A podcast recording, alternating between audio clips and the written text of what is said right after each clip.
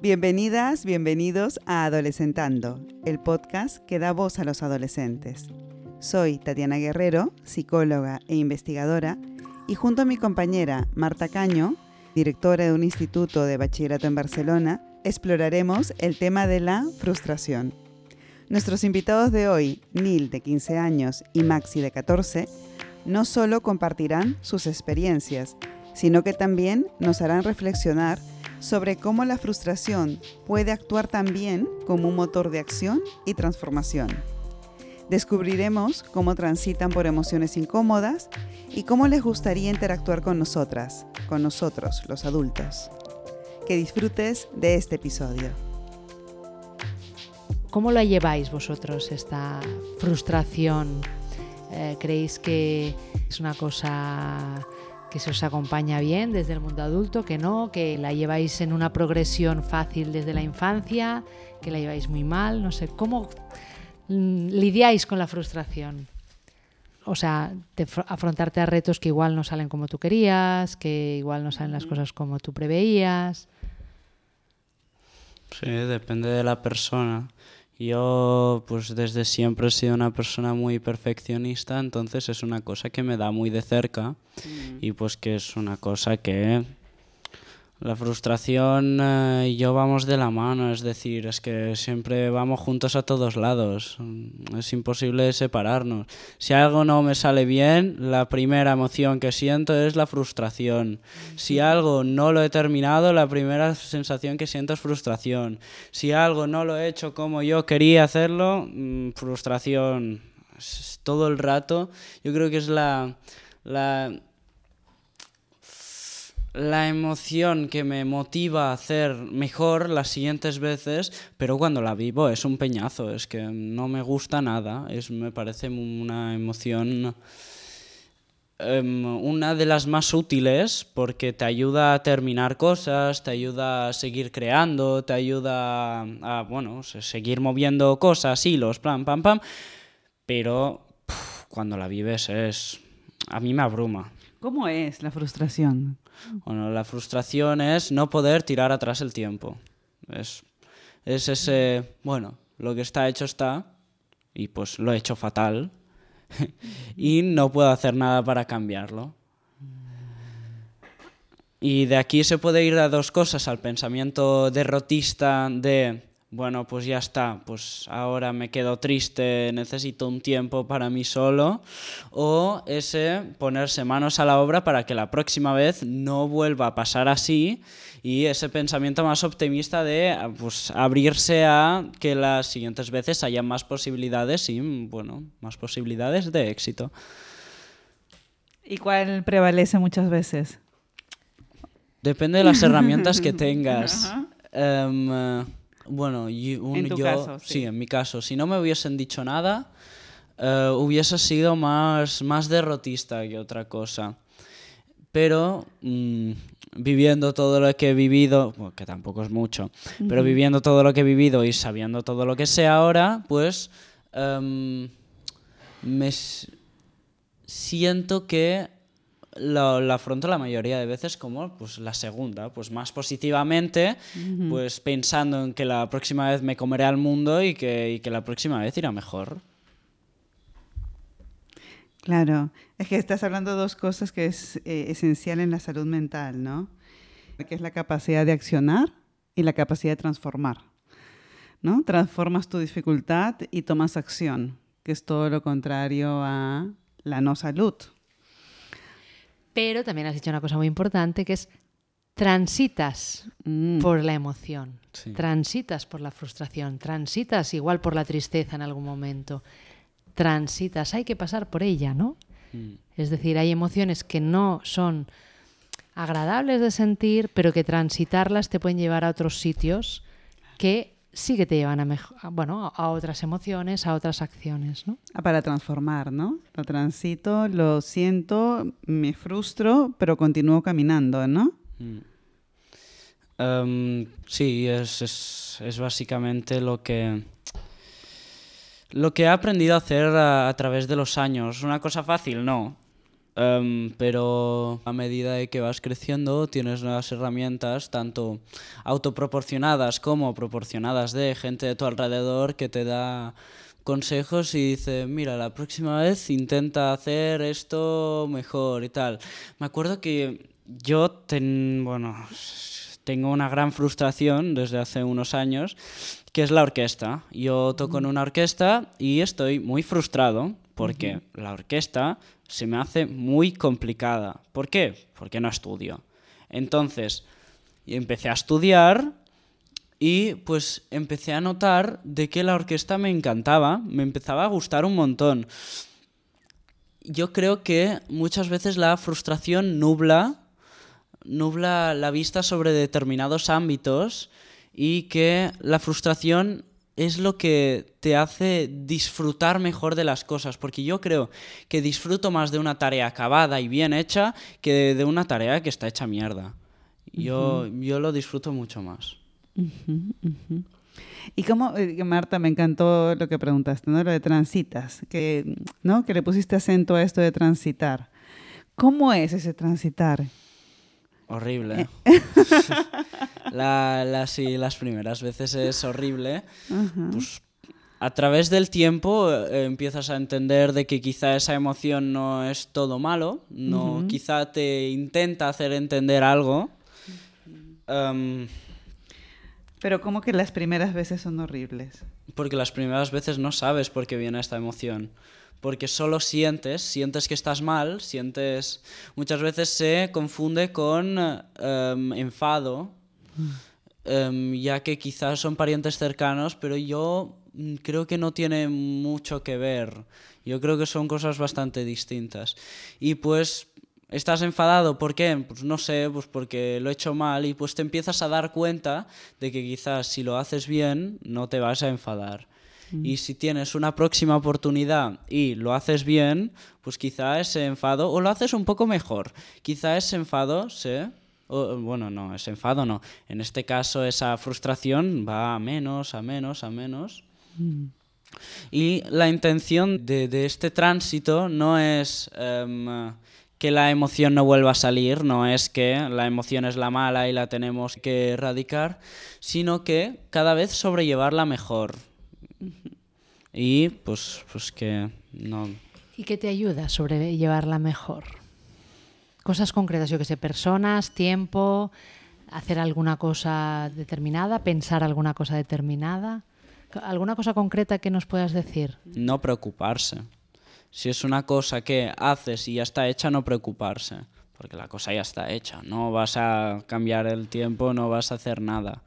Tenerlo en cuenta sí para las próximas veces, porque al fin y al cabo es, es yo creo que es una gran herramienta para seguir adelante.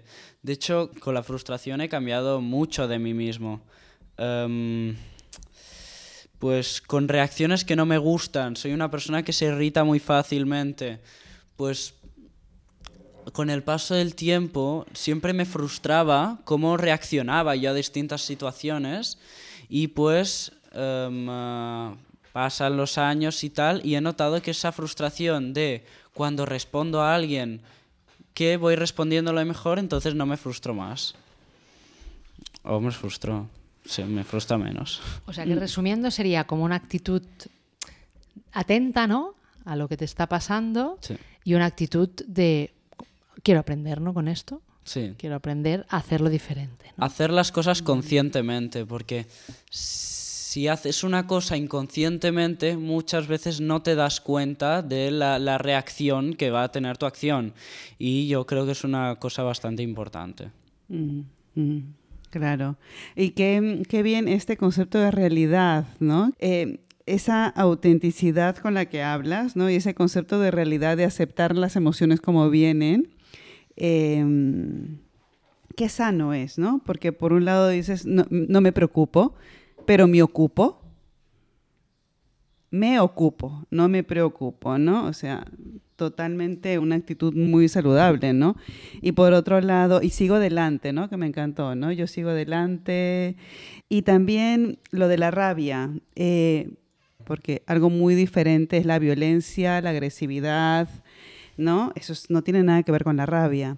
La rabia también puede ser un motor que me lleva a accionar, que me lleva, esto me está incomodando, ¿cómo puedo hacer para que no me incomode? ¿Cómo me ocupo? En vez de preocuparme y venga, pa, se prende esa llama, ¿no? Y se prende ese fuego dentro de mí y actúo. O sea, te lo digo porque me parece muy bonito de cómo lo estás hablando, ¿no? Y también cómo de alguna manera también se lleva a lo que el mal humor que tienen los adolescentes. ¿No? Que se escucha mucho, siempre están de mal humor. Claro, porque las primeras veces, como bien dices, son horribles, ¿no? Que estamos aprendiendo y claro, me frustro. Y simple y llanamente es una mecha que se está encendiendo dentro de mí y que si tengo el espacio donde expresarlo, y el espacio donde que sea aceptado y que se vea qué bonito, es algo muy diferente, ¿no? Yo, yo, yo también para dar un poco pautas, ¿no? sobre todo a familias, educadores, ¿no? Eh, de lo que estás diciendo y también os quería preguntar, entonces, cuando sentís esto, lo que supongo que menos deseáis es que venga un adulto y os diga, es que siempre estás enfadado, ¿no? Sino, más bien te diga, pero ¿por qué te enfadas? ¿Qué es lo que te ha enfadado? Que vamos a hablarlo, a ver si podemos desenmarañar este enfado, ¿no? Supongo que a veces, ¿no? La manera como el adulto llega a este enfado es también como no tienes que estar enfadado, ¿por qué te enfadas, no? Y supongo que eso es lo que todavía os enfada más, ¿no? O todavía os frustra más, ¿no? ¿Qué, esperáis que, cuando estáis en, en, vuestro proceso de frustración, ¿no? Este, en ese tránsito, qué esperáis que os diga pues vuestra familia, los profes, ¿no? ¿Qué os gustaría? ¿Qué os ayudaría? Pues a mí, sinceramente, tengo que decir que me gusta pasar por esos baches mayormente solo. Porque hay veces que cuando estoy cabreado no puedo justificar nada de lo que digo. O sea, mis enfados los agranda una conversación porque en algún momento una palabra que yo interpreto mal y tal vez involucro a la otra persona en algo que no quiero. Por eso hay muchas veces que ese enfado me gusta reprimirlo conmigo mismo o con alguien con la que tengo relación de mi edad es más fácil con alguien de, mi edad. Al menos así lo hago yo. Busco a un, a un compañero, a un amigo y que me pueda ayudar en ese momento y en esa situación. Es, son mayormente mis enfados son por tonterías, son por cosas que, por las cuales nadie tendría que enfadarse porque son ilógicas, mm. pero es cierto que estás en un momento como tan de tanta tensión que cualquier comentario externo puede hacerte explotar. Y entonces a mí un comentario adulto, no sé por qué, siempre lo recibo como algo que puede ser mucho más... Mucho más... Mm, ¿Juicio? Sí, como mucho más juzgándote en vez de entendiéndote. Es muchas veces ese comentario de ¿qué te pasa? Pero con esa cara de decir ¿qué, pues, ¿qué hace? No, no, no lo entiendo. Y entonces eh, busco a alguien que sí que me entienda. Y que creo que eso es muy sano tanto para la persona que, tanto para familiares como para, para amigos. Entonces, a ti lo que, te, lo que te va bien es que el adulto te deje espacio y confianza, ¿no? Notar esta confianza de que tú puedes resolverlo solo, ¿no? Y que si lo necesitas ya irás a buscarlo, ¿no? Exacto. Ese espacio de decir, si, si sé que si le necesito puedo preguntarle, pero también sé que me deja mi espacio y que confía en mí eh, y que sabe que si, si el problema es muy grande iré a buscarlo. Entonces sé que están pendientes de mí, pero también sé que quieren dejarme espacio para ver cómo reacciono. Y creo que eso también es el momento para hacerlo todo mucho más sencillo. Claro. Hace un rato dijiste ni el arte de expresión, ¿no? Que me, gustó mucho porque expresarse es un arte. En Brasil, yo viví en Brasil, eh, dicen, el mayor arte que se puede conseguir es el de comunicarte y el de dialogar, el de expresarte. Y es verdad, es un arte, un arte. ¿No? Y, aquí habla sobre cuando me siento juzgado, ¿no? Cómo el juzgado quiebra el diálogo, ¿no? Cómo el juzgar o el juicio rompe esta oportunidad de comunicarse. El juicio rompe el arte. Sí, totalmente. Creo que el, juicio es como te da esa sensación de que has, roto toda la confianza contigo porque no está. Lo que a mí me da la sensación desde mi parte de adolescente es que el adulto lo que me está diciendo es que me estoy equivocando y, es, y que no está buscando una solución para mí, sino que está buscando que yo asuma mis errores. Entonces, para asumir mis errores, puedo hacerlo solo. Entonces, lo que necesito es a alguien que sepa estar a, a mi lado cuando lo necesito. No- No que me invada mi espacio personal. No necesitas a que alguien te diga, yo tengo la razón. Exacto. O yo te lo dije. O yo tengo más experiencia que tú, así que yo lo sé. Sí. O ya, yo, yo ya lo he vivido. Necesitas más, frase de yo ya lo he vivido es... necesitas quizás más bien, yo confío en que tú podrás resolverlo. ¿no? Sí. Y si necesitas ayuda, me la pedirás. ¿no? Y creo que es muy diferente. ¿no? El, el- el yo confío en que lo podrás resolver. Te has equivocado, pero eso no te invalida. ¿no? Claro, claro. Y también la mirada que dices, ¿no? Con un adulto, por más que se quede callado, hay una mirada de juicio, ¿no? sí, una mirada desafiante, esa mirada, ese, ese decir, sé que está pensando algo sobre mí, no lo va a decir porque me quiere mucho, pero aún así yo lo siento. Y sentir eso, eh, quieras o no, duele, duele un poco. Registras. Sí. Los adolescentes y los niños tienen algo que nosotros los adultos perne- perdemos y es el olfato que registran todo lo que está pasando, ¿no? De una manera más fácil, ¿no? Sí. Para Como mí los registran lo auténtico. Lo ¿no? auténtico, cuando una claro. cosa es auténtico, cuando yo, como adulto estoy diciendo una cosa, pero en realidad Sí. estoy pensando otra, estoy mirando de otra manera, tenéis Ya. esa facultad de verlo, de detectarlo, ¿no? Sí, tenéis como un escáner, ¿no? Sí. Incorporado que hacen un rayos X o una resonancia magnética en un minuto. Y entonces eh, tú ves que alguien te está diciendo que está bien y que te deja su espacio, pero que sabes que siempre que pueda va a estar echándote un ojo, porque sabes que tiene esa mirada como de preocupación. Es una mirada que no puedes evitar, pero que es cierto que es dolorosa en muchos momentos. Claro, es interesante esto porque me parece importante que nosotros como adultos estemos muy conscientes de que el juicio, la no confianza es totalmente tangible para un niño o para un adolescente. Cuando a un niño no le gusta a alguien, es por algo. Y cuando a un adolescente no le gusta a alguien, es por algo. Y confío en el escáner que tenéis. Tenéis un buen escáner, ¿no? No sé si Maxi quería añadir Sí. o estás de acuerdo con esto que es lo que pides al adulto que está a tu lado cuando transitas por la frustración, que decíamos no juicio, ¿no? ¿Qué, qué- tú qué les pides? No, no hablar desde ese sitio de te has equivocado, ¿no? ¿Qué nos pides? Em, nada, al fin, em, por ejemplo, mis padres son personas que se preocupan, pero eh, yo la mayoría de veces pues les dejo que hablen y después hago oídos sordos siendo, siendo totalmente... Pero porque yo no necesito su ayuda. Yo simplemente em, sé que puedo valérmelas por mí mismo, que no es la solución siempre. Pues no, yo, yo veo que también es, es bonito compartir, compartirte con demás gente, pero em, hay momentos, además que yo soy también una persona un poquitín solitaria, hay momentos que no, no, eh, déjame solo.